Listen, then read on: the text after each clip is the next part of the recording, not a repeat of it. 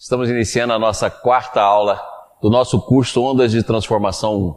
E nesse curso nós estamos tra tra tratando do relacionamento conosco mesmo.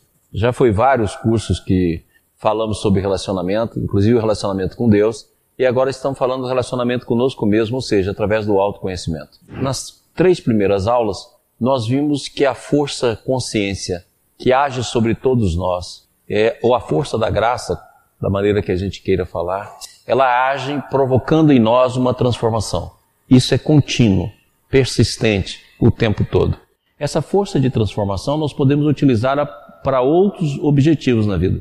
Podemos utilizá-la inclusive para fazer o mal, podemos utilizá-la para ganhar dinheiro, podemos utilizá-la para os nossos objetivos transitórios. Mas essa força é permanente. Quando nós não resistimos a essa força e quando nós não provocamos uma transformação dessa força no sentido de deslocá-la, essa força então age como um processo natural e nos leva à transformação. Nós vimos no, no curso passado que nós temos dentro de nós uma consciência latente, de vários níveis de consciência. E nesse curso, na última aula, nós terminamos dizendo sobre esses níveis de consciência e como é que essa, essa força age. Se a gente segue o movimento dessa força através do autoconhecimento, ela então se manifesta em nós e nós começamos a ter outro tipo de mente, começamos a perceber outras dimensões da nossa alma. Da mesma forma como a vida se manifestou da matéria e a mente se manifestou na vida, a supramente, ou as mentes que existem além da mente, também é onde manifestar dentro de um mesmo processo evolutivo. Só que nós estamos numa fase agora que, além da força, é necessária a nossa vontade, porque essa fase da evolução não é mais determinística, ela é associativa, a nossa vontade e a vontade divina. Então, consequentemente, se nós não colocarmos a nossa vontade afinizada com a vontade dessa força consciência, dificilmente é, faremos o nosso processo de autoconhecimento. Ficaremos dando voltas sobre voltas, voltas sobre voltas, voltas continuamente, sem descobrir a nós mesmos. Hoje nós vamos aprofundar um pouco sobre essa força consciência, estudá-la sobre o aspecto divino, estudá-la sobre o aspecto de manifestação interior, a fim de que a gente entenda que essa força está em todos nós. A maneira como nós empregamos, a direção que damos, o sentido que damos, é que faz com que essa força seja uma força de transformação interior ou seja apenas uma força deslocada aplicada em objetivos secundários. Então vamos começar, pessoal. Primeiro slide, por favor. Pessoal, nós terminamos a aula 3 já mostrando esse slide aqui. Eu queria voltar um pouquinho só para facilitar o nosso diálogo e a gente lembrar o que a gente disse. Então lembra que nessa aula 3 é, a verdadeira transformação interior deriva de uma necessidade natural e espontânea. Ocorre porque atingiu o ponto de maturação. Olha sempre, tudo que nós estamos falando aqui, que o processo de transformação ela é natural e ela ocorre independente de qualquer outro processo. Eu posso colocar minha mente onde for, eu posso colocar os objetivos da minha vida onde for, a transformação vai se manifestar. É por essa razão que quando essa força se pronuncia e nós estamos aplicando ela de forma deslocada, nós estamos aplicando ela de forma não natural, vai levar a gente a sofrer uma série de distonias que vai desde as depressões, desde a sensação de vazio, desde as sensações de medo, desde a sensação de, de iniquidade, desde a sensação de inquietação. Por quê? Porque a força se manifesta como uma força de ascensão evolutiva, como uma força de transformação, como uma força natural e espontânea. Mas nós não temos a maturidade suficiente para manifestá-la nesse caminho. E nós jogamos em mil outras coisas. Jogamos em mil ah, outras ações. E isso pode nos dar uma certa alegria e um certo movimento momentâneo. Ah, não, eu vou pegar toda a força da minha alma e aplicar no ganho de dinheiro. Você vai ganhar dinheiro, mas mais cedo ou mais tarde, na hora que esses objetivos forem alcançados, essa força continuará manifestando cada vez mais intensa. Porque mesmo quando você usa essa força de forma deslocada, você está potencializando essa força. Eu posso estar usando ela até por mal, mas de qualquer forma eu estou potencializando. Se você está potencializando, ela vai cada vez mais fazer com que a manifestação dela seja mais forte, seja mais intensa, seja mais persistente. E é por isso que à medida que nós vamos vivendo, muitas vezes conquistando os ideais que a gente colocou na vida, os ideais maiores ou menores, muitas vezes nós sentimos um vazio imenso na alma, porque ela se pronuncia. Então, para que a gente possa fazer esse movimento dentro do campo dessa força consciência, nós precisamos atingir um ponto de maturação. Precisamos estar maduros, cientes desse processo, porque ele vai ocorrer independente. Todos esses grandes problemas que nós encontramos no mundo, todos esses problemas psicológicos, que hoje é como se fosse um oceano na vida, na verdade, ele tem como um dos pontos de origem exatamente a manifestação dessa força e o deslocamento dela para os interesses menores. Próximo.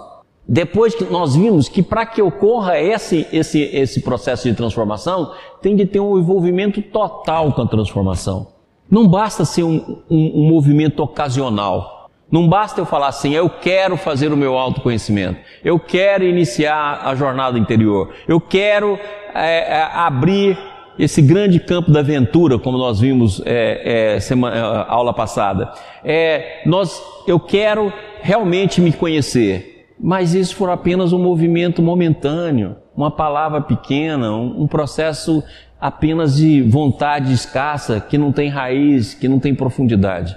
Não. Se nós queremos realmente o autoconhecimento, se queremos realmente nos conhecer, lembra que todas as forças serão colocadas e todas as é, é, condições serão colocadas à nossa disposição. Mas nós temos de ter o um envolvimento total. Quanto maior o nosso envolvimento, maior a ação dessa força, maior a potencialidade e maior a nossa percepção. Eles estão interligados. Por isso que Jesus foi tão claro é, é, batei e abrir-se-vos-á, buscai e achareis. Ou seja, o primeiro movimento é esse movimento de esforço para você vencer a inércia. E depois que você vence a inércia, os movimentos que vêm daí em diante são movimentos da própria força, que basta você seguir, basta você acompanhar, basta você se deixar levar, basta você deixar se conduzir. O processo inicial, que é o vencimento dessa inércia, foi por isso que nós falamos aqui que a leitura, o conhecimento, o conhecimento das dores, do, dos ângulos da nossa vida, das equações da nossa existência, dos nossos defeitos projetados, esse é a anticâmara, é quando nós iniciamos o processo para que a gente possa colimar os esforços. Depois que colima os esforços e consegue sintonizar com essa totalidade que existe em nós, essa força por si mesmo nos conduz como fosse uma correnteza de um rio. É como se você estivesse solta dentro de uma correnteza do rio. Ela vai te conduzir, ela vai te levar. E pouco a pouco o mundo interior vai se desdobrando. Um verdadeiro universo, verdadeira, uma verdadeira moradas interiores que estão dentro da nossa alma.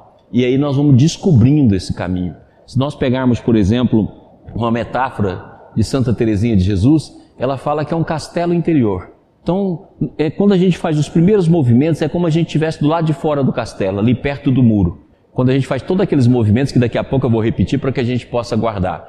Mas na hora que a gente entra e que a mente começa a silenciar e a gente começa a entrar no castelo, cada passo que nós vamos fazendo, nós vamos descobrindo algo nesse castelo, até chegar no centro do castelo onde está o, o ser, o espírito, o ser verdadeiro, aquilo que nós chamamos de espírito, que é como nós já definimos aqui, Deus, individualidade, unidade e totalidade. Mas esse é um movimento natural.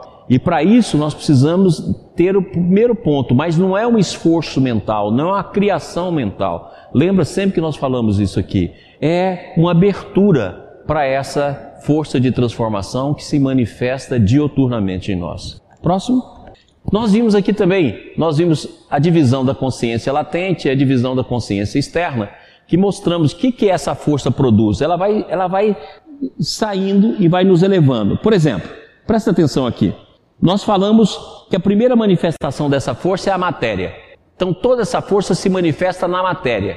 Lembra que nós falamos aqui das quedas, a origem da matéria, já falamos isso em curso passado. E nós vamos falar nas próximas aulas, nós vamos fazer uma síntese sobre isso aí. Então presta atenção. Então aqui está a matéria. A matéria, então, a consciência se apresenta de três, três formas. Ela se apresenta como movimento, como atração e como coesão. Então, movimento, atração e coesão. Por isso que você vai ver o movimento atômico, a coesão das partículas, superpartículas, as forças nucleares que agem nessa coesão, a união dos átomos formando moléculas e, consequentemente, substâncias. Por quê? Porque a consciência se manifesta aí na matéria em forma de movimento, atração e coesão. Aí, essa matéria foi vitalizada Então nós temos a consciência física, agora ela se tomou consciência vital. Essa consciência vital, ela ganhou então vida. E consequentemente, além de movimento, além de atração, além de coesão, ela vai ter irritabilidade e sensação. Irritabilidade aqui no sentido de eh, reagir a um estímulo. E também vai ter sensações. Ou seja, a matéria agora já está vitalizada na forma de vida, de manifestação de vida orgânica. Essa então seria a consciência vital. Aí essa matéria vitalizada ganha mentalismo. Ou seja, ela vai ganhar além do movimento, além da coesão, além da atração, além da irritabilidade, além da sensação, ela vai ganhar razão, imaginação e sentimento. Essa é a fase que a gente está. Ou seja, essa força transformadora, essa força consciência, essa força de totalidade que age na vida, nos trouxe desde a da consciência matéria ou a consciência física para a consciência vital e agora nós estamos na consciência mental. Mas o processo não termina aí. Ela continua agindo, ela está agindo. Nessa consciência mental nós readquirimos o livre-arbítrio. Nós readquirimos a vontade, nós readquirimos o poder de parte da nossa vida de ser dirigida por nós mesmos. E nós então assumimos esse processo para dar o próximo passo, ou seja, sair dessa consciência mental e vir para as consciências superiores que está em nós como consciência latente. Nós já ultrapassamos a barreira da consciência física, já fomos para a consciência mental, vital, já estamos na consciência mental. Essas três consciências falam em nós. O nosso psiquismo não é que a gente descartou essas consciências aqui, não. Lembra que eu falei sobre isso? A nossa consciência física é tão forte que ela dirige todo o nosso organismo sem que a gente se preocupe. Lembra que eu falei aqui? A nossa consciência vital está presente em todos os aspectos do nosso organismo. E a nossa consciência mental também. Mas agora essa força da vida, utilizando também da nossa vontade, nos empurra para a consciência superior. Essa consciência superior é que começa a mostrar para a gente os mundos interiores que nós possuímos. A partir dessa consciência interior, ela nos empurra para a superconsciência, que nos empurra para a supraconsciência, que nos empurra para outras consciências que nós não definimos aqui. Nós podemos chamar de consciência bem-aventurada, nós podemos falar de consciência iluminada, como a gente queira, a, nomenclatura não importa. Importante que a vida vai empurrando a gente numa espiral sempre ascendente, numa espiral sempre nova, numa espiral sempre presente. E o nosso grande problema está exatamente aqui, ó, a passagem dessa consciência mental para a consciência superior, porque agora ela precisa da nossa vontade, ela precisa do nosso interesse, ela precisa do nosso escolher. E aí nós teremos então de pegar essa força e direcioná-la, inicialmente como um processo de esforço, para depois um processo de entrega. Mas se não tivesse esforço inicial para vencer a confusão que essa mente instala através do intelecto, através das vontades, através dos desejos, através dos fluxos da vida, nós não conseguimos sair disso. E muitas vezes gastamos encarnação, encarnações, encarnações, encarnações, sem fazer o movimento prioritário nós ficamos perdidos no mundo, nós ficamos parados no mundo. Mas essa força nos empurra. E o tempo todo nós visitamos no campo do inconsciente essas outras consciências. Então, no campo da inconsciência, você visita essas outras consciências que está aqui, naquilo que eu chamo aqui de respiração sistêmica. Você visita. É guardado no seu consciente, daí o anseio de felicidade, daí o anseio de busca, daí o anseio de inquietação, daí o anseio de querer algo que te transcende. Exatamente por isso, porque você respira essa consciência o tempo todo. Só que esse processo está no inconsciente e você não percebe. Lembra aquilo que nós já falamos: o inconsciente tem consciência, nós é que não temos percepção. Então, por não ter percepção, porque todas as forças estão centradas aqui, nós não conseguimos ver. Então, próximo slide, por favor. Acontece aquilo que nós já mostramos. Lembra que nós já mostramos desde a primeira aula? Então, vamos dizer que esse eletrocardiograma aqui, que nós pegamos uma das ondas, né, é, do eletrocardiograma, é, vamos colocar aqui que essa onda aqui, essa aqui são pensamentos. Então, pensamento, pensamento, pensamento, pensamento, pensamento. Mas entre os pensamentos existe um intervalo que a gente não percebe. Quando você começar a perceber a mente, na hora que a gente começa a estudar o nosso pensamento, que nós já fizemos aquela primeira parte, de descobrir a nossa dor, descobrir os ângulos da vida, descobrir as equações da existência, descobrir os nossos defeitos, as nossas projeções, fazendo perguntas profundas dentro de nós. Quando nós já fizemos esse movimento inicial, nós vamos chegar numa parte em que nós vamos estudar a nossa mente. Nós vamos falar muito sobre isso aqui. E começa a nascer dentro da nossa mente um silêncio. Se você reparar bem esse silêncio, você vai começar a notar o intervalo que existe entre dois pensamentos. E é nesse intervalo entre os dois pensamentos que a gente respira todos os outros campos de consciência, não só aqueles que nós já ultrapassamos e tem dentro de nós e é mantido, como aqueles que ainda virão no futuro. Inclusive os campos que estão fora do espaço-tempo. Lembra que eu até falei aqui na aula, representado por essa bolinha aqui, como se estivesse mostrando para gente fora do espaço-tempo. E você faz esse movimento o tempo todo, entre dois pensamentos você tem uma respiração, entre dois pensamentos você tem uma respiração. Igualzinho você tem na respiração física, a inspiração e expiração, Inspira, inspiração e inspiração. Mas você tem o tempo todo esse movimento dentro da sua alma e você não percebe. Como você faz essa respiração? E a força consciência, a força da vida, a força evolutiva, a força divina, a graça, coloca o nome como a gente quiser é, manifesta em você. Você percebe, você, você tem a consciência desses outros campos, mas não tem a percepção, daí vem essa sensação de vazio. Daí vem essa sensação que nós temos na nossa alma de querer transcender, de querer buscar algo além de nós. É por isso que a humanidade, ainda de forma simplória, procura o milagre, porque ela quer a transcendência, que no entanto está dentro dela mesma. E o milagre nada mais é do que uma força consciente que a gente ainda não tomou consciência. Mas a gente procura isso o tempo todo. É por isso que a humanidade busca novidade. Você já viu como é que a gente tem uma tendência de buscar novidade? Até as fofocas têm que ser nova, porque as fofocas velhas não servem. A, a, a, a, pessoa bonita da vez tem de ser nova, porque aquelas que já foram tidas como bonitas já, também já passou. O filme tem de ser novo, o carro tem de ser novo. Ou seja, nós estamos procurando as novidades, mas nas coisas que nos fogem pelo dedo, nas coisas transitórias mas é uma necessidade da nossa alma. Você vê que a gente coloca na fofoca, a gente coloca na beleza, a gente coloca no recurso, a gente coloca no carro, a gente coloca na casa nova, porque a gente está procurando o novo. Mas o novo real é o novo dentro de nós. Então a gente fica perdendo tempo em mil funções externas e esquece da função prioritária na nossa alma. E é por isso que a gente não encontra paz, a gente não encontra essas outras dimensões e fica rodando rodando em torno de si mesmo, rodando em torno da, da, das próprias criações, rodando em torno da própria mente. E a gente não percebe. Estão entendendo? Pessoal da TV Ibis, tudo bem? Se tiver, me manda pergunta. Pessoal de Goiânia, de Brasília, tudo bem? É para entender isso aqui. Vamos lá. Próximo. Então agora aqui tem um pensamento do Stefano Sabetti que é muito bacana. Olha lá. Transformação interna também pode significar alteração de consciência. Está diretamente relacionado a um processo evolutivo que ocorre em muitos níveis energéticos. Então, olha bem, ocorre em muitos níveis energéticos. Então, nós podemos fazer uma transformação como essa daqui, ó, um pequeno movimento. Nós podemos fazer um movimento um pouco mais amplo, ou podemos fazer um movimento intenso. Então, essas são as maneiras diferentes. Conforme o movimento que a gente fizer, ocorre em muitos níveis, ou seja, nós vamos descobrir níveis diferentes de energia. Então, a intensidade do movimento, a proposta de, movimento, a proposta da busca que determina em nós que tipo de movimento que nós vamos fazer. Tem gente que fica parada, não tem nem essa careca aqui para a gente poder mostrar. Quer dizer, tem gente que fica parada.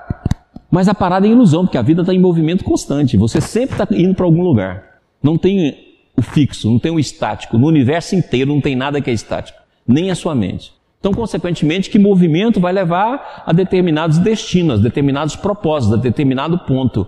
E o seu ponto pode ser exatamente isso, o ponto da, da inquietação, o ponto da distonia, porque mais cedo ou mais tarde você vai chegar.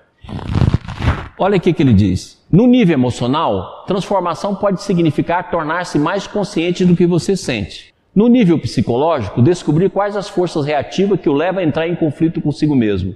A transformação mais holística inclui o maior número de níveis energéticos. Aprender a expressar sua raiva contida pode ser útil, mas ir além dessa expressão e entender por que você fica com raiva em questões triviais leva a uma transformação muito mais completa. Então agora olha só, nós já falamos muito sobre o processo que nós devemos fazer. Agora ele está falando uma coisa extraordinária. Você pode aplicar isso dentro do campo emocional, dentro do campo psicológico, dentro do campo físico, dentro do campo da vida mas o importante é fazer uma, uma transformação holística, ou seja, que tenta atingir todos os níveis, inclusive o inconsciente. Você começa pelos conteúdos conscientes que você é capaz de perceber, mas depois você paulatinamente para atingir o inconsciente e abrir. Porque aí sim você vai para uma transformação cada vez maior e muito mais completa. Muito bem, próximo. Bom, então agora nós vamos fazer um resumo. Como nós já falamos em todas as aulas, sempre tem um resuminho. Vamos fazer um resuminho para a gente não se perder. Porque a partir desse resumo nós vamos entrar como é que essa força se pronuncia e o que essa força faz na nossa alma. Tudo ok? Mauro, tem alguma pergunta? Hoje nós estamos sem o Estevam aqui, que o Estevam está na Argentina. Então, o Mauro que vai comandar aqui para nós a parte das perguntas. Então vamos lá. A arte da descoberta consciente de si mesmo. Então lembra do que já foi falado. Ó, isso aqui é desde a primeira aula. Tudo que nós já falamos, tudo que nós já choropamos aqui, agora nós vamos ver de novo, tá bom? Então vamos lá. Transformação é um processo fundamental da vida. Então já falei, desde o início da aula eu estou falando isso. Não tem como o processo de transformação se pronuncia a todo momento. Não tem como. Faz parte do processo da vida. Não tem como. É a mesma coisa que falar assim: ah, não, nós vamos ficar de noite a noite toda. E o dia todo de noite. Não tem como, o sol vai nascer. Então a mesma coisa, não tem como. O processo de transformação é permanente. O que se transforma é função dos diferentes graus de consciência. Consciência é força que nós chamamos aqui, que Cira Rambino chama, que eu gosto muito desse termo. Ou seja, o que é que se transforma? Você vai passando de um nível para outro. Você já passou consciência material ou física para consciência vital e agora você está na consciência mental. Não para aqui, você não está pronto, pelo contrário, você está longe de estar tá pronto e perfeito. Então o próximo passo agora é a consciência superior. E essa consciência é a meta do momento atual. Então não tem como. Essa consciência força vai te levar a outro grau de consciência que você não conhece. Aqueles que conhecem e dão notícia deles, a gente chama de gênio, de grande poeta, de grande homem, de santo. E por quê? Porque deram o passo. Aqueles que não dão, a gente chama de descrente, a gente chama de negadores, a gente chama de questionadores, e a gente nunca entende, ah, isso não ocorre comigo. Não, ocorre com todos. Você que ainda não se colocou à disposição dessa força. Nosso grau de consciência, por sua vez, é um estado relativo de nossa totalidade. Mesmo que você atinja graus de consciência superior, ainda é estado relativo, porque a totalidade ainda está longe, a totalidade está no espírito. Então nós viajamos a viagem da consciência para chegar no porto do espírito. Está bem claro isso? Então nós viajamos desde a matéria, viajamos nas asas da consciência consciência material ou física, consciência vital, consciência mental, consciência superior, para desembocar lá nos processos finais da evolução no espírito. Por isso que está lá no Gênesis. No sétimo dia, Deus descansou, porque no sétimo dia significa o retorno de todos os filhos ao campo da plenitude do Espírito. Ou seja, a obra está consumada. Aqueles que caíram retornam pelas asas da consciência ao porto seguro do Espírito. Ok? A mente comum reflete apenas um desses centros ou graus de consciência. Então a nossa mente, essa mente que está aí agora, ó oh, pessoal da TV Ibis, pessoal de Goiânia, de Brasília, a mente que está aqui agora, essa mente que está falando aqui agora, é apenas um dos graus. Nós temos dois inferior a ela e temos centenas de graus superior a ela. Dependendo do nível e do grau que nós nos situamos, nós descobrimos uma verdade. Porque a verdade é relativa ao grau de consciência. Então, quando você lê um escritor, quando você vê uma experiência, quando você vê alguém relatando uma experiência, a gente cria briga por isso. Não, a verdade está com fulano, a verdade está com ciclano, a verdade está em tal religião, a verdade está em tal filosofia, a verdade está com qual mestre. Não. Cada mestre viu de um nível de consciência. Por isso que a gente tem de fazer uma síntese procurando tudo aquilo que une e tudo aquilo que está acima, para que você compreenda. Como a nossa consciência ela tem mania de estatizar a consciência mental, ela tem mania de procurar o conforto e ela tem a mania de procurar a segurança, ela escolhe alguns autores, agora escolhe algum, algumas pessoas e fica nela. Ah, não, a verdade para mim está na Bíblia. Eu decoro a Bíblia e falo que a verdade que está na Bíblia é essa daqui, mas é a Bíblia segundo a minha interpretação. Não, a verdade está em Kardec. Eu decoro Kardec e faço de Kardec a, a, as coisas decoradas como a verdade estivesse ali. Não. A verdade está em todos os lugares. Esqueça que aquilo que nós já falamos aqui tantas vezes, o Espírito sopra onde quer e onde lhe ouve a voz. E à medida que você vai evoluindo e você vai experienciando ou vivificando em você os conceitos que você decorou e fala de boca para fora, à medida que você vai vivenciando eles, você vai descobrindo novas conotações. Por isso que Jesus foi tão claro: a minha palavra não passará. Porque em cada nível de consciência você vai ter uma interpretação diferente das palavras dele. Mas para isso nós precisamos andar. A gente tem de aceitar o processo e acatar a transformação. A evolução consiste em nos tornarmos cada vez mais conscientes. Então lembra disso. Eu não estou aqui para evoluir, para ficar menos menos ansioso, para ficar mais paciente, para ficar mais bonzinho. Lembra disso? Nós não estamos aqui para isso. Nós estamos fazendo um processo para nos tornar mais consciente. Lembra do que eu falei aqui nas aulas passadas? Se você fala que eu quero ser mais bom, bom bonzinho, melhor. Se eu quero ficar, se eu quero ser melhor, mas melhor em relação a quê? Quem vai dar o conceito é a sua mente? Para um ladrão, melhor pode ser não roubar todo dia. Ele nem vai pensar que não roubar quer ser melhor. Para um assassino significa não matar toda hora. Então lembra que todo esforço é para tornar mais consciente. Agora, se tornando mais consciente, você vai manifestar virtudes, aí é outra coisa, porque você nem vai ver se você tornar consciente. Porque a virtude é a manifestação coletiva. Ok? Só vamos mais um pouquinho aqui. Ter consciência é como aprender a surfar as ondas do movimento da vida. Ah, então o que é ter consciência? É tornar surfista surfista da onda da vida. Ou seja, ver a onda vindo e caminhar com ela, não resistir e não deslocá-la. Ok? Mauro, tem alguma pergunta? Ok, vamos lá. A primeira pergunta é da Valéria, de Campinas. Oi, Valéria, boa noite. Relativamente aos conflitos interiores, podemos dizer que a consciência cura? Vamos dizer o seguinte: em relação aos conflitos interiores, a consciência transforma. Se você achar que a consciência cura no sentido de não ter conflito, nós estamos enganados. Você vai ter conflito sempre. Lembra que Deus fala para Eva assim, ó, parirás com dor. Significa no quê? Que a mudança de um nível de consciência para outro vai causar, causar repercussões em nós que nós chamamos de dor. Então o conflito entre estágios diferentes de consciência sempre vai existir. Igual você fala assim, não, nós vamos acabar com o conflito entre jovem e velho. Não tem como acabar. Porque é exatamente esse conflito que faz o mundo evoluir. É exatamente esse conflito que nós saímos do passado e do presente para o futuro. Então esse conflito de gerações vai existir. Não, nós podemos transformar esse conflito no sentido que esse conflito encontre um campo de entendimento melhor para que ele não vá, por exemplo, para a violência, não vai para o desacato, não vai para determinadas condições inferiores. Ótimo. Mas o conflito sempre vai existir. Então, a, a mudança de consciência não cura conflito transforma os conflitos. Transforma os conflitos em ti mesmo. Ele passa a ser outros. Muitas vezes você está em conflito em relação, por exemplo, vamos dizer, o entendimento da, da vida que continua além da morte. Amanhã não é mais conflito, você já compreendeu e já vivenciou isso em você mesmo.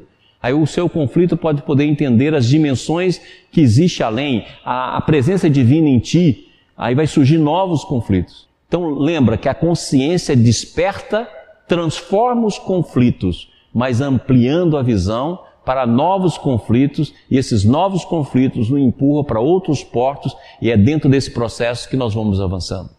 A segunda pergunta é do Adailde. Fazer a síntese não é nada fácil. Para a transformação que necessitamos, é necessária a desconstrução de conceitos aprendidos? É da Adailton?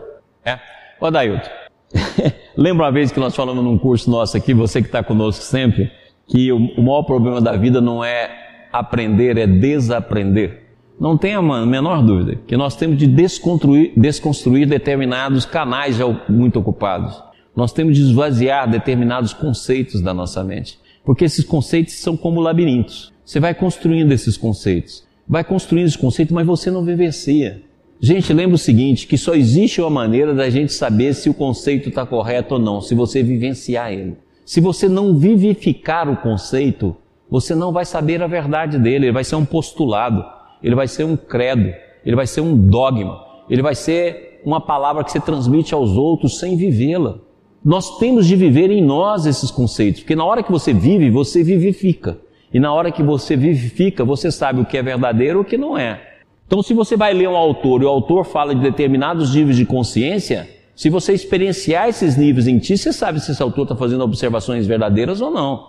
Agora, se você não vivencia e você só coleciona no campo do intelecto, você não vai encontrar a verdade. Você vai encontrar apenas a projeção que você fizer da verdade.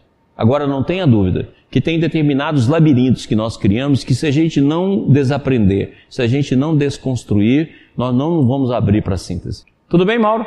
Beleza? Continuando. Então tá aqui, 1, 2, 3, 4, 5, 6, 7. A consciência é o meio, é a chave, é o fim. Gente, vamos guardar essa frase aqui, ó. Todo o nosso trabalho está baseado nisso aqui. Ah, o nosso curso de autoconhecimento é para quê?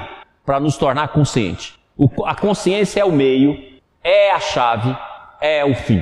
Não é para nos tornar melhores. Não é para abolir os conflitos. Não é para que a gente tenha paz. Não é para que a gente fique bonito. Não é para que a gente fique bonzinho. Não é para a gente ganhar um lugar especial no céu. Não é para ir para uma colônia de luz. Não, não, nada disso. Nós estamos aqui para nos tornar mais conscientes. Tornando mais consciente a virtude, a manifestação da virtude vai existir naturalmente em nós. E a gente nem vai saber, porque o virtuoso não sabe o que é virtuoso. Quem sabe que é virtuoso é aquele que não é. Claro, se não vos conheceis a vós mesmos, lembra que o Krishnamurti falou isso aqui para gente? Se não vos conheceis a vós mesmos, não tendes base para pensar corretamente. Então, muitas vezes, principalmente o budismo que nos ensina isso tão bem, né?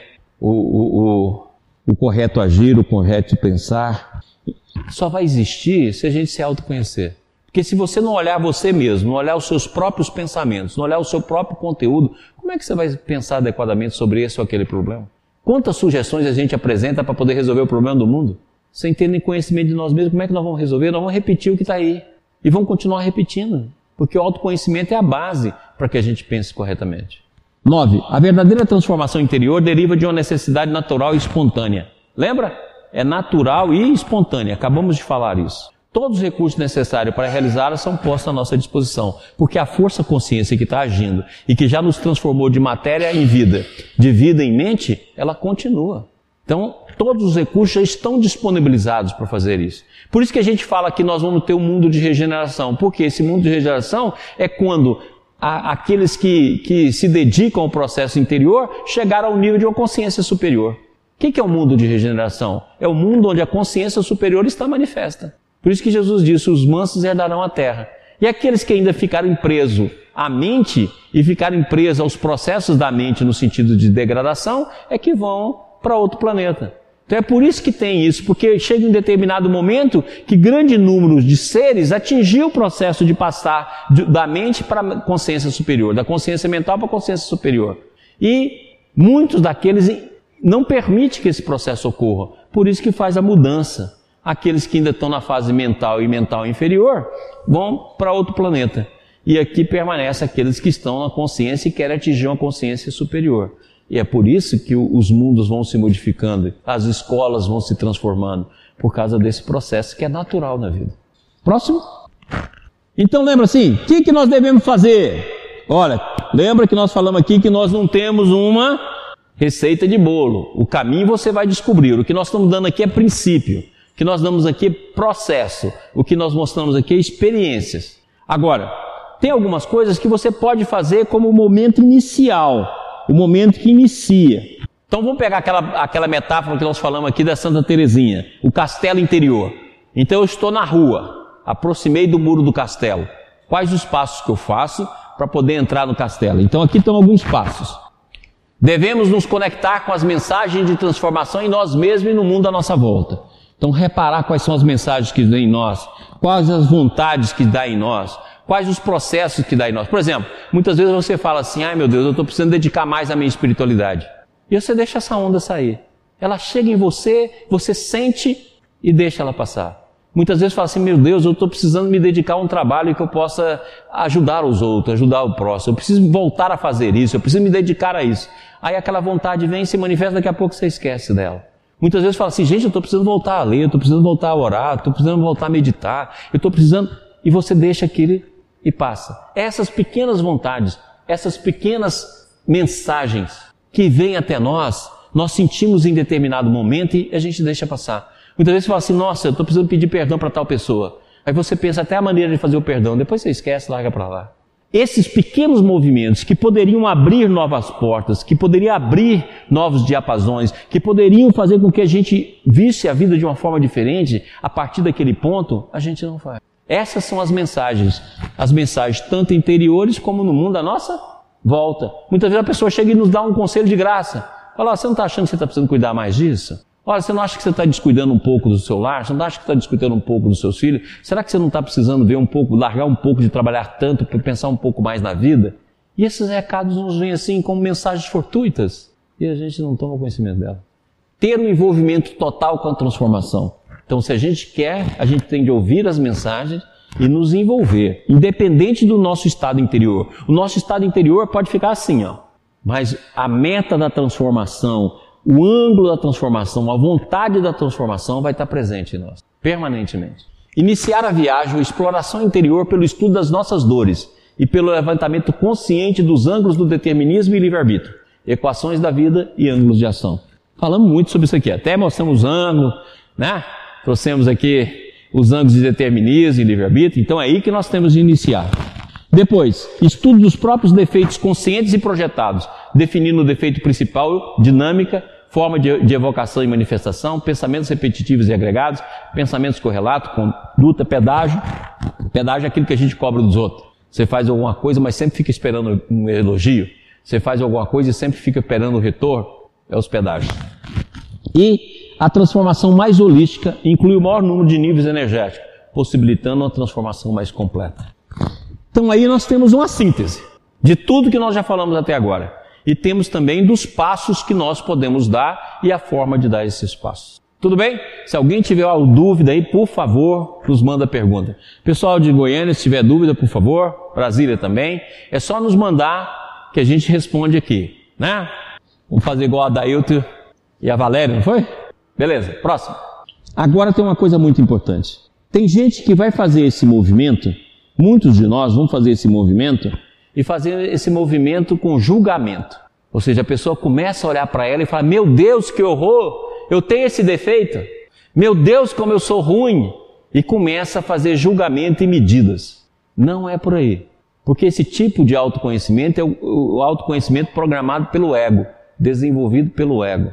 Nós temos de ver sem julgar, nós temos de ver sem medir, nós temos de ver para nos tornar consciente. Porque quando a gente mede, a gente está medindo com o próprio conteúdo da mente. Nós não saímos dela. Então vamos lá, ó. Olha como é que essa passagem aqui é importante, é do Sabete. Em nosso crescimento espiritual, não é o ego que dirige a mudança interior, mas a liberdade do espírito que não está pegado aos resultados de transformação. A transformação dirigida pelo ego é um processo com julgamento de valor. A transformação interior é ao contrário, uma rendição àquilo que nos move. Essa rendição não deve ser confundida com passividade Enquanto passividade é uma negação do poder pessoal, a rendição espiritual é entrega potente a um poder superior. Algumas pessoas chamam esse poder superior de Deus. Eu o chamo de campo universal da totalidade. Então essa passagem aqui é extraordinária.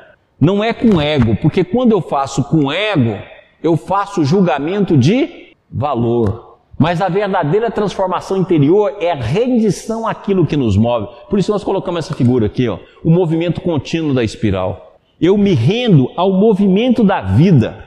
Eu me rendo ao movimento da força consciência. Eu me rendo ao processo de abertura da espiral psíquica. Não é passividade, é uma redenção concordante. É aquilo que nós já falamos aqui tantos, tantas vezes. O bem não é passivo.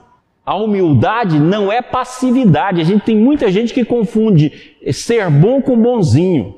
Humildade com ser passivo. Não é nada disso. O bem é uma força atuante e poderosa onde ela se coloca. Ela é uma força de transformação. Eu posso ficar calado, nem por tudo eu sou passivo. Eu posso ficar firme nas convicções e não entrego passividade. Vamos pegar, por exemplo, os primeiros cristãos, por exemplo, que passaram por perseguições inúmeras. Não reagiram. Mas a força que eles tiveram transformou o mundo. Ora, então presta atenção: a verdadeira transformação é a rendição àquilo que nos move, esse movimento da vida que nós estamos falando hoje, aqui desde o início da nossa aula. E falamos desde o início do nosso curso. Na hora que você percebe esse movimento, você se entrega a ele, não de forma passiva, mas de forma ativa. Você se entrega sabendo que está se entregando e continua percebendo essa transformação em ti. E não numa passividade que Deus vai fazer por, te, por ti o que compete você fazer. E não é com julgamento de valor. Toda vez que você fizer julgamento de valor, sabe, eu estou no ego. Ou seja, eu só estou dando volta em torno de mim mesmo. Lembra disso? Fiz qualquer julgamento de valor, fiz qualquer medida dos meu, do meu mundo interior, eu estou dando volta sobre mim mesmo. Não estou saindo do lugar, só estou indo para os polos contrários. Não, o processo de transformação real é essa rendição, numa passividade que significa entrega. Próximo. Em verdade, é Cira Nombino. Em verdade, não são nossas forças humanas que realizarão a passagem para a supramente, mas um abandono cada vez mais consciente à força do alto. Então, olha só que bacana. Não é você que faz essa mudança. Não é eu que vou fazer assim, ó, vou mudar do mundo mental para a consciência superior. Vou sair da consciência mentalismo para a consciência superior em mim. Não é você. É o contrário. Eu vou me deixar conduzir pelas forças da vida para planos superiores à minha mente. E a vida que te conduz, porque ela está te conduzindo desde o princípio. A evolução nada mais é do que a força divina nos conduzindo. Então é ela que te conduz. Então, na verdade, olha bem o que, que Cyrano Bono falou: abandono cada vez mais consciente. Ó. Você não está abdicando da tua consciência. Você não está abdicando do teu poder pessoal. Você não está abdicando da sua individualidade. Você está associando a força amorosa da vida como um processo de transformação contínua. Deu para entender isso aqui, gente? Deu para entender? Ou, oh, quem está dormindo aí, deu para entender? Tá claro isso? Aí você fala assim, Maurício, como é que eu encontro essa força? Faz silêncio, criatura. Ouça, que você vai ver que ela está aí. Ela te dá várias mensagens o dia todo e você não percebe. Próximo. Ah, Maurício, o que é essa força? O que é essa consciência força? O que é essa força de transformação? Essa força de transformação nada é mais do que a presença divina em nós. Mauro, tem alguma pergunta aí? De quem? É da Elaine. Oi, Elaine. Comecei a explorar as minhas dores e fiquei deprimida a princípio, mas depois achei super interessante conhecê-las. Me julguei sim, me movi pelo ego, mas pude perceber que é bom e necessário me deu um certo cansaço também. Pergunto: estou começando bem? Não tem dúvida, você já deu a resposta, não tenha dúvida. Lógico que quando a gente começa esse movimento, nós vamos fazer um movimento assim misturado. O ego vai predominar, as nossas condições mentais vão predominar, nós vamos ficar inquietos. É natural que se faça isso. Como ela disse, olha, ela falou assim: eu fiquei sem energia, eu fiquei cansado. É dessa forma mesmo. Por quê? Porque nós estamos num campo de inércia tão grande que quando a gente começa a vencer a inércia, começa a vencer esse processo, vem um cansaço imenso, porque a gente não está acostumado a absorver energias psíquicas um pouco mais sutis e a gente ainda não tem o metabolismo para essas energias. É por isso que vem um cansaço. E é exatamente isso. Na hora que a pessoa começa, que ela fica, começa a ficar muito inquieta, a fazer julgamentos, a trabalhar com ego, ela fica inquieta. Não, vai continuando, continua, persiste. Pouco a pouco, deixa o, o, o ego falar o que quiser, mas não ouça. Preste atenção apenas naquilo que você vai ver, aprofunde, que você vai ver a energia imensa que vem desse processo. É da energia lá de baixo que a gente tira a energia para a gente ir subindo, para a gente poder ter condições interiores. Mas é dessa forma mesmo. Inicia. O problema é iniciar. Agora, daqui a pouco, deixa o ego falar. O Ciro Lubino tem uma frase bacana, ele fala assim, quando os pensamentos contrários vierem, quando o ego for se pronunciar, eh, mentaliza como fosse um rio, e um, uma folha solta no rio. Deixa aí. Não confirma o pensamento. Não desenvolva. Preste atenção naqueles outros aspectos que você está percebendo, que você começou a ver. Preste atenção só nele e deixa passar como se fosse uma água levando várias folhas que você não vai prestar atenção nelas. Se você fizer assim, você vai ver que pouco a pouco vai ficando clara, pouco a pouco vai, vai tendo vida. E aquela força que você está buscando, inclusive para evitar o cansaço, ela aparece da própria visão das nossas mazelas. Oh, Raimundo! Seja bem-vindo. Doutor Maurício, passo por um momento de doença. Nesse momento, ficamos diferentes para a compreensão da realidade relativa. Ficamos abertos ou fechados. Isso é transformação? Ainda não, Raimundo. Isso geralmente a doença é um aviso. Eu gosto de falar o seguinte: que as equações da vida aparecem inicialmente no pensamento e na emoção. É quando elas tomam forma, quando elas se manifestam, quando elas se tornam palpáveis. E aí você tem de buscar resolvê-las. E resolvê-las com o máximo do seu psiquismo. A parte que você consegue resolver, então vamos por exemplo que da equação que apareceu na sua vida você conseguiu resolver, por exemplo, 30%. Esses outros 70% vão descer para o campo físico. É por isso que nós ficamos doentes. A doença é uma resposta da parcialidade da resolução psíquica que nós tivemos diante de determinado problema. Se nós já temos algum ponto frágil, se a gente já tem alguma doença crônica, se a gente já tem algum processo, ela vai se pronunciar de uma forma mais possante. E aí, nós vamos com os cuidados que a gente toma com a doença, e isso que você acabou de dizer, é, as reflexões, os pensamentos, a parte que você fica mais fechada, que você fica mais recolhida, você resolve, por exemplo, mais 30% dessa equação. A partir daí, a equação, essa força psíquica se pronuncia no meio. Por isso que muitas vezes você fala assim: nossa, eu estava doente, agora bati meu carro. Nossa, eu estava doente e cortei minha mão agora lá na cozinha. Ah, eu estava doente e aconteceu um Adão entrar na minha casa. Essa é a força quando ela chega no final, quando ela chega no meio. E aí ela se pronuncia no meio. O mesmo problema que começou no nível de consciência, pensamento mais emoção. Então não tenha dúvida, quando nós estamos doentes, a vida está nos levando a uma reflexão. Por isso que você vai cuidar mais do organismo, vai cuidar mais das atitudes, vai cuidar mais da, da, de você mesmo, vai evitar os excessos. Esse processo é um processo de resolução. Vai ficar mais reflexivo. Então não tenha dúvida, não é um processo de transformação ainda, porque transformação é quando a gente avança. Quando você, ao tomar consciência, você está avançando no campo da consciência. Agora, reflexão é isso que está acontecendo contigo nesse momento. Agora, se você aprofundar essa reflexão, você vai para campos de consciência e consegue então fazer uma transformação. Aprofunda ela. Aproveita o silêncio, aproveita o recolhimento, aproveita muitas vezes o embotamento, aproveita muitas vezes o, o ficar quieto para que você penetre mais profundamente. Aí sim, você vai ver que você vai conseguir, mesmo doente, uma percepção muito mais ampla da vida. Eu gosto de citar um exemplo, né? O balde escreveu um dos livros mais importantes dele, que é Deus e o Universo, em 20 dias, e ele estava completamente doente, com febre de 39, 40 graus. Ou seja, é o mesmo processo, só que usado numa oitava bem superior. Tudo bem? Mais algum? Tem mais uma pergunta do Jorge Melo, do Rio de Janeiro.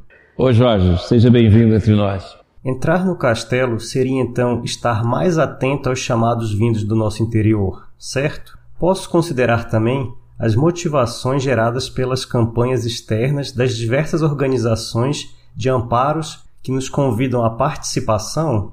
Sim, por isso que você tem de estar atento ao mundo interno e ao mundo externo, porque o mundo externo é a continuidade do mundo interno.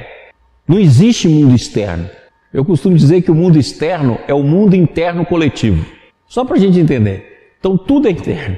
O mundo interno coletivo se pronuncia como o mundo externo que a gente vê mas na verdade ela é interna, ela é interna do coletivo que nós vivemos. Tanto é verdade que a nossa vibração nos leva para outro coletivo. Vamos supor, você desencarna. Ao desencarnar, você pode ir para as regiões, por exemplo, umbralinas. Você foi para o mundo coletivo, que nada mais expressa do que seu mundo íntimo. Então, o nosso próprio mundo, o mundo terreno, ele é um mundo interno, só que é um interno coletivo, que nos parece externo porque a gente acha que está separado um do outro. Por isso que nós temos um mundo interno e externo. Mas o mundo externo nada mais é do que um mundo interno coletivo pronunciado ou manifesto. Muito bem. É esse processo do mundo interno também ocorre com as mensagens que nós acabamos de ver aqui. Então, Jorge, aquelas mensagens que a gente falou ali, muitas vezes um convite, uma obra, um telefonema, um aviso, uma passagem na frente de uma instituição, um cartaz, tudo isso é um mundo de chamamento. Eu gosto de contar essa história. Eu tinha 17 anos de idade e eu fui descendo de um ônibus. Na hora que eu fui descendo de um ônibus, uma pessoa passou e me deu uma mensagem. É uma mensagem no papelzinho vermelho. E quando eu olhei, estava escrito assim: Jornal Avancemos. E eu peguei aquele jornal e comecei a ler. Era uma mensagem de Pietro Baldi. Uma mensagem que está naquele livro Pensamentos e Paixão. E eu adorei a mensagem, adorei a, o texto. E quando eu cheguei na casa de um amigo meu, eu ia para uma casa um amigo meu, esse amigo meu era muito estudioso. E quando eu cheguei lá, eu falei assim: o seu Pupaco, me diz uma coisa, quem é esse Ubaldi? Falou, meu filho, isso aí, ele me contou a história de Ubaldi e falou, eu tenho até um livro aqui dele, que é a Grande Síntese, a primeira edição da Grande Síntese, com tradução de Guilherme Ribeiro. Aí ele falou assim, toma. E eu peguei aquele livro, fui para casa dentro do ônibus, fui lendo, e pronto, para mim abriu um mundo extraordinário. Quer dizer, para mim foi um espetáculo ter encontrado o balde. A ideia do livro da Grande Síntese, que eu fui ler os outros livros, etc, etc. Então, imagina uma mensaginha de rua. Uma mensagem que você foi passando, alguém te entregou. aquela mensagem e aquela mensagem produziu um efeito extraordinário em mim. É assim que acontece. E quantas histórias nós não temos semelhante a essa? Quantas histórias? Histórias até mais interessantes. Quantas? Exatamente por isso, porque a vida te dá pequenas gotas. Eu falo que a vida nos movimenta com pequenas sementes, com gotas homeopáticas, ou seja, se você prestar atenção nela, de uma semente você faz uma árvore, você faz um pomar, você faz uma plantação. Agora, se você não prestar, você vai perder aquelas sementes que foram semeadas e que você não viu. Tudo bem? Todo mundo escutou as perguntas do Mauro aí? Se não escutou, fala aqui que a gente repete. Mauro, mais alguma coisa? Podemos seguir? A próxima pergunta é da Clarionice. O nosso problema está em não sabermos ser simples de um modo inteligente, porque a natureza da totalidade é simples. Ah, não tenha dúvida. A natureza da totalidade é muito simples. A gente não percebe isso, né? Jesus fala isso, muito bacana, que ele fala assim: Vinde a mim, né? Aprendei comigo, que sou manso e humilde de coração. A gente não percebe. Vamos lá. Olha o que Cirano Bino fala, gente. Presta atenção nisso aqui, como é que é bonito. A verdadeira teocracia é o reino de Deus no homem, não o reino de um papa, de uma igreja ou de uma classe sacerdotal. A gente, quando fala em Deus, a gente sempre fala de Deus baseado em alguém. Ah, porque a doutrina espírita fala de Deus. Ah, porque o catolicismo fala de Deus. Porque tal pensador fala de Deus. Não, você. O que, que você fala de Deus? Qual a sua percepção? Porque Deus não é uma igreja. Como Jesus ensinou, Deus é espírito. E aqueles que o amam em espírito e o reconhecem com espírito, essa é a verdadeira religião. Lembra que ele falou lá para a Samaritana? Deus não vai ser amado aqui nem acolá, nesse ou naquele templo, mas em espírito. Ora, então a verdadeira teocracia é o reino de Deus no homem. E esse homem é através de ti. Então, por exemplo, pega um caderno, por exemplo, e escreve minha relação com Deus. Vê o que, surge. Mas seja sincero. Coloque lá o que você realmente acha. Qual a sua visão real de Deus? Qual a sua visão sobre a presença de Deus na tua vida? Qual a visão que você tem do Pai? Como é que é a sua relação com Ele? Qual é a sua visão dele? Ah, não, acho Deus muito complicado. Eu acho Deus muito distante. Ah, Deus é incompreensível. Me escreve sobre essas coisas para que você defina qual é a sua visão. Porque nós vamos ver que essa força que nos movimenta nada mais é do que a presença de Deus em nós. É por isso que ela é permanente. Ela é onisciente. Por isso que ela nos conduz no processo da evolução. Quem nos conduz no processo de evolução, na verdade, é Deus imanente, o Deus em nós. Então, consequentemente, se nós não começarmos a perceber isso para que a relação nossa com Deus possa se abrir e se manifestar, nós vamos ficar sempre nos conceitos externos. E sempre vamos recolher a Deus, vamos recorrer a Deus nos momentos nossos de sofrimento. Se a gente está muito agoniado, nós vamos fazer uma prece. Se estiver muito agoniado, nós vamos tentar falar com Deus, nós vamos pedir, nós vamos dar ordem. Mas faça, pega esse caderno, vamos fazer isso essa semana, todos nós, vamos ver se a gente faz isso essa semana. Pega um caderno e escreve a sua relação com Deus. Como é que ela é? Em que estágio ela está? Como é que ela se pronuncia? Como é que ela se manifesta? Como é que ela se exterioriza? Qual a sua verdadeira crença em Deus? Ou você não tem crença nenhuma? Coloca lá. Quer dizer, faz uma visão disso aí, para que a gente possa começar a trabalhar também esse processo. Próximo. Do Stefano. Ao chamar atenção para os princípios e processos da transformação efetiva, é possível adquirir mais consciência e se tornar mais íntegro quanto mais forte for nosso elo com a totalidade.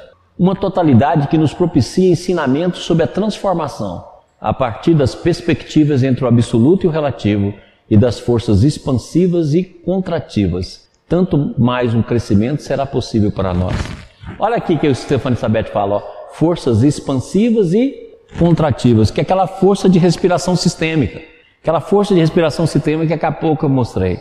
Ou seja, a consciência, ela expande e ela contrai. Ela expande e ela contrai. E quanto mais o nosso envolvimento e quanto mais nos ligarmos à totalidade, maior essa força. Então, se nós sabemos da presença divina em nós de forma consciente, maior será essa interação, maior será esse propósito, maior será essa, esse processo mas depende da consciência. Vamos lá. Gente, olha aqui que Emmanuel fala. Emmanuel, essa passagem aqui eu adoro ela. Olha aqui que ele fala no, na lição Pai Nosso. Olha lá. Isso é de Emmanuel. Não pergunte se Deus é um foco gerador de mundos ou se é uma força irradiante, irradiando vidas. Não possuímos ainda inteligência suscetível de refletir-lhe a grandeza, mas trazemos o coração capaz de sentir o amor. Olha, isso é extraordinário. Ou seja, nós podemos muitas vezes não entender Deus, nem a grandeza de Deus, o que significa onisciência, o que significa onipresença, o que quer dizer Deus oniabarcante, o que quer dizer pensamento divino, o que quer dizer o universo, o que quer dizer isso, aquilo. A nossa inteligência ainda está tateando, a nossa inteligência ainda está procurando. Os conceitos vão nascendo vagarosamente, a gente ainda precisa de conceito porque está na mente, porque na hora que a gente atravessar a mente, a intuição vê de forma clara. Mas a gente precisa dos conceitos ainda, a gente busca conceitos no sentido até de definir Deus. Mas olha o que, que ele nos diz. Não pergunte isso não, não perca tempo nesse, nessa exploração. Vai aprendendo vagarosamente, mas você tem um coração capaz de sentir o amor dele.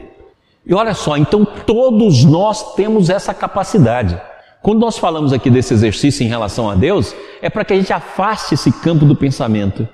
Nós somos capazes, no estágio evolutivo que nós somos, de começar a perceber o amor de Deus em nós. E essa afirmação de Emmanuel é essencial para o nosso trabalho aqui. Porque essa força consciência, essa força da vida que nos faz avançar, nada mais é do que o amor de Deus em nós. E se nós tivermos a consciência desse processo através do nosso sentimento, nós vamos começar a transformar sentimento em amor. Aí é o processo da manifestação da virtude. Seguindo, continuamos com Emmanuel. É necessário continuar, é necessário começar e continuar em Deus, associando nossos impulsos ao plano divino, a fim de que o nosso trabalho não se perca no movimento ruinoso ou inútil. Não é a mesma coisa que nós aprendemos há pouco com Sabete, há pouco com Cira Dombino? Ou seja, os nossos impulsos com o movimento da vida. Lembra que eu comecei a aula de hoje falando sobre isso? Ou seja, os nossos impulsos ligados com o movimento da vida, não contrário, não resistente e não deslocado. Então lembra que a gente luta contra a transformação. A gente faz um movimento contrário e a gente desloca esse processo. Ou seja, pega a transformação, a força dela e coloca nas coisas fúteis da vida. Mas quando você não faz isso, toma consciência e coloca o teu impulso casado com o impulso divino, ou com a força da totalidade, ou com a força consciência, ou com a consciência força, como você queira definir. Você então ganha impulso e ganha o impulso divino. E você é capaz de fazer isso através do sentimento de amor que está em ti. Você pode não ter inteligência para definir o processo, não pode ter o conhecimento da verdade para poder realmente saber como ele ocorre, mas o amor te conduzirá. O Espírito Universal do Pai há de presidir o mais humilde esforço na ação de pensar, falar, ensinar e fazer. A gente acha que Deus está longe, que nós não somos capazes de falar com Deus, não somos capazes de sentir Deus. E Emmanuel fala exatamente o contrário. Olha o que, que ele diz aqui, ó. O Espírito Universal do Pai há de presidir-nos o mais humilde esforço na ação de pensar e falar, ensinar e fazer. Há pouco aqui nós ouvimos, foi Elaine né, que deu aquele relato da experiência dela. Olha, é um esforço inicial, mas se nós continuarmos, a força da vida, através do Espírito Universal do Pai que está em nós, vai presidir os nossos mais humildes esforços e vai fazer com que na ação de pensar, falar, ensinar e fazer, ou seja, o esforço que a gente faz nas várias ações da vida. A presença divina. A gente aprendeu a colocar uma, uma ideia de que Deus está no céu distante de nós, que Ele é incansa, não se alcança. Não é assim. Deus é presente, é onisciente, é onisciente na nossa alma, é onisciente no nosso ser. Nós não temos a inteligência para compreendê-lo em essência, em espírito, mas nós podemos percebê-lo através do amor. E ele preside toda a nossa ação de pensar, falar, ensinar e fazer. Então, se nós tomarmos consciência dessa verdade, saber que isso é uma verdade e que ela pode ser alcançável em nós, então nós temos uma força imensa para dirigir a nossa vida. Em vez de utilizarmos Deus para os nossos aquilo que nos encanta, nós vamos utilizar Deus como um elemento de comunhão. Por isso que Jesus foi tão claro, Pai nosso. E ele coloca nos céus, ou seja, nos céus de todos nós, nós interpretamos céu como céu, as alturas. A gente só fala para Deus olhando para cima. Não, você pode olhar para dentro do ser. Quando fala céu, não é o céu que a gente aprendeu a falar, não. É os céus que está dentro de nós. São os graus de consciência. Então vamos falar assim, Pai nosso que está nos graus de consciência do nosso ser. santificado seja o vosso nome. Venha a nós o vosso reino, ou seja, a força que nos transforma, a força de transformação, a força consciência, a presença em ti. Venha a nós o vosso reino. Entendido agora? Seja feita a tua vontade, ou seja, não a nossa vontade, deixa a minha vontade ficar ligada à sua, aquilo que nós acabamos de aprender aqui. Ou seja, eu entrego-me passivamente, passivo no sentido de entrega ao movimento da vida. Ou seja, venha a nós o vosso reino, seja feita a vossa vontade, assim na terra como no céu, ou seja, assim no mundo interior como no mundo exterior, que é o interior coletivo. O pão nosso, o que é o pão nosso? A verdade de cada dia, porque a verdade é nova a cada momento. Então a verdade nova de cada dia nos dai hoje. Perdoai os nossos erros, olha só, não manda falar assim, ah, eu, meus erros. Não, perdoa meus erros, ou seja, me faça compreendê-los. E acrescenta um ponto a mais. Assim como eu perdoo. Aí nós vamos entrar em outro conteúdo, vamos lá? Para que a gente entenda isso, como é que a presença de Deus se faz em nós, tem uma passagem de André Luiz que ela explica muito bem esse processo. Nós vamos ver que até o ato de pensar a gente utiliza o material divino. E nós vamos encerrar nossa aula de hoje com essa passagem. Semana que vem nós vamos falar só de Deus, tá bom? Então vamos preparado. E todo mundo vai fazer esse exercício aí. Como é que é a minha relação com Deus? A sua relação, não é relação intelectual, relação de fulano, relação de ciclano, não, a sua. Você e Deus. Sem nenhum conceito dos outros. Não é segundo ninguém, é segundo você. Vamos lá. Identificando o fluido elementar, o hálito divino, por base mantenedora de todas as associações da forma nos domínios inumeráveis do cosmos, do qual conhecemos o elétron como sendo os corpúsculos base, nas organizações e oscilações da matéria, interpretaríamos o universo como um todo de formas dinâmicas, expressando o pensamento do Criador. Então, o universo é um todo de formas dinâmicas, expressando o pensamento do Criador. Ou seja, onde houver a dinâmica, onde houver o movimento, desde o átomo, André Luiz está dizendo que esse todo manifesta a presença divina. Ou seja, Deus está em tudo, até no centro do meu defeito. Agora, olha só que interessante. E superpondo-se-lhe a grandeza indevassável, encontramos a matéria mental que nos é própria. Olha só, isso aqui é extraordinário. Nós já falamos aqui várias vezes, já comentamos algumas coisas, que hoje em dia um dos conceitos que existe na física quântica é a superposição. E na hora que a gente colapsa uma das ondas em superposição, é que nós temos a realidade. Olha, o pensamento teu e o pensamento divino estão em superposição. Entendeu por que você não vê Deus? Porque você colapsa a onda apenas da sua vida, de você, da sua personalidade, da sua visão narcisista. É por isso que você não vê Deus. Porque Deus e ti estão em superposição. Foi por essa razão que Jesus disse: ninguém pode servir a dois senhores. Pegou a palavra dois senhores, mamon, e transformou em dinheiro. Que era bom para a igreja, né? Ninguém pode viver, se ver a Deus e as riquezas. Me dê as riquezas de vocês. Não. Mamon esses dois mundos. Presta atenção, o nosso mundo e o mundo divino está em superposição. Se você colapsar apenas a onda da tua mente, você não vai ver Deus. Por isso que você não pode servir dois senhores. Quando você serve o Senhor narcisista da tua consciência egocêntrica e egoísta, você não vê Deus. Mas se você não colapsar essa onda e colapsar a onda divina, ele se faz presente, pronunciado em você e preside todos os teus atos. Deu para entender isso aqui, gente? Essa imagem aqui mostra muito bem isso, ó. Vamos colocar que esse amarelo aqui, ó, é o pensamento divino. Logicamente, quando falando pensamento, estou fazendo uma comparação, porque o pensamento divino é igual ao nosso. E aqui, ó, está as ondas do nosso pensamento, ó. Ó, superposto em superposição. Fazer isso aqui como uma superposição. E nós utilizamos essa força desse pensamento para os sentidos mais elevados ou para os sentidos menos elevados. É a mesma força. Então, quando nós fazemos o mal, nós estamos utilizando uma força divina. Entendeu agora por que, que dentro do defeito existe uma força extraordinária? Porque o defeito nada mais foi feio do que um desvio que você provocou da força divina em ti. Vou repetir. Lembra que eu falei aqui que na hora que a gente buscar o nosso defeito, você vai encontrar uma força enorme dentro dele. Fiz até um desenho aqui. Hoje eu estou sem a caneta. Então, é, nós, nós, nós vimos isso na, na, nas aulas passadas nossas. Ora, por que que dentro do defeito existe uma força extraordinária, porque dentro do defeito está o plasma divino que nós utilizamos para agir e fazer e pensar. Nós pegamos aquele plasma e transformamos a nossa imagem e semelhança. Igual está aqui, ó. O mesmo plasma daqui eu posso utilizar de forma mais elevada e posso utilizar de forma menos elevada. Ora, aqui é plasma. Então, se eu subo aqui na parte superior da alma e desço no meu defeito, além do defeito que formou a capa desse pensamento, existe um plasma, uma substância divina que você direcionou em sentido contrário à força da vida.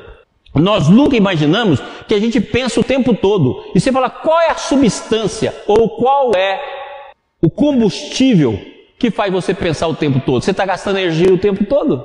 O combustível é porque sua mente e a força divina estão em superposição. O que nos faz pensar, a energia psíquica nossa, nada mais é do que a presença divina em nós. Como ela é onisciente, onipresente, você aproveita desse plasma divino para moldar as suas construções. Da mesma forma que o homem faz isso.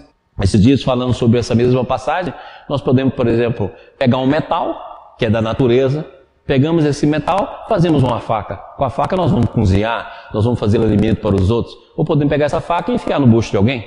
Olha, é a mesma faca que a mãe da natureza deu. E que nós apenas demos um formato. Pegamos o metal da natureza, transformamos esse metal, demos um formato para ele, fizemos uma faca. Podemos utilizá-la para alimentar bocas, alimentar pessoas ou para ferir pessoas. E no entanto é da mesma mãe natureza. O metal de uma bala, certo? Vem da mãe natureza.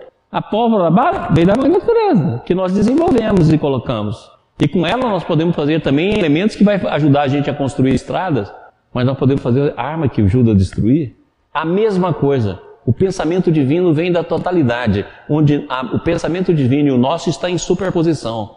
E você utiliza esse pensamento esse plasma para agir na vida, dando direção a ela. Se a direção for contrária à vida, nós vamos chamar isso de, de erro. Vamos chamar isso de defeito. Se ela for favorável à vida, nós vamos chamar isso de virtude. Mas se você fez esse movimento, ele está gravado em ti. Pensa que o pensamento divino é luz, para a gente poder melhor, a gente entender isso melhor. Eu vou fazer uma comparação disso aqui. Então pensa que o pensamento divino é em luz, então gravou tudo. Então, na hora que você mergulha no seu defeito, você vai ter a capa, que é aquilo que você criou, mas vai ter na intimidade do defeito a força divina de luz que está lá. E na hora que você assimila isso e aceita isso, você adquire essa força para poder passar para um novo nível de consciência. Deu para entender, meus queridos? Deu para entender? Pessoal de Goiânia que está dormindo aí, deu para entender? Brasília, pessoal da TV Ives. Então nós vamos terminar aqui hoje. Semana que vem nós vamos continuar esse papo nosso aqui. Porque agora vamos precisar também entrar na, no coletivo e nós vamos ver que quando a gente faz o nosso movimento individual, nós também estamos fazendo um movimento coletivo e trabalhando também o coletivo em nós. Então nós vamos falar muito sobre isso. Mas por hoje eu acho que é suficiente. Mauro, tem alguma pergunta? Não. Pessoal, quero agradecer, pedir desculpa mais uma vez pelos problemas que nós tivemos no início da nossa transmissão. Não foi a nossa vontade, teve um problema técnico, mas ainda bem que foi arrumado a tempo. O Mauro vai tentar ver se conserta isso para as edições. Quero agradecer a todos, agradecer a presença de todos, Goiânia, Brasília, pessoal da TV, agradecer os amigos que sempre nos mandam pergunta. A pergunta nos ajuda muito a falar, a, a ter essa interação, e essa é, é porque que nós fazemos as aulas ao vivo, né, a maioria delas, porque nos permite uma interação com todos e a gente vai discutindo e aprendendo junto. Então agradecer a todos e vamos pedir então a Deus que nos abençoe, agradecendo tudo que nós recebemos e pedindo a Ele que nos ajude a analisar a nossa convivência com o Pai dentro de nós, a fim de que pouco a pouco possamos começar a perceber a presença dele na nossa vida. Graças te damos, que assim seja.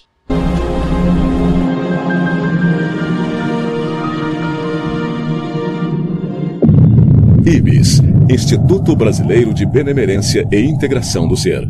www.ibis.org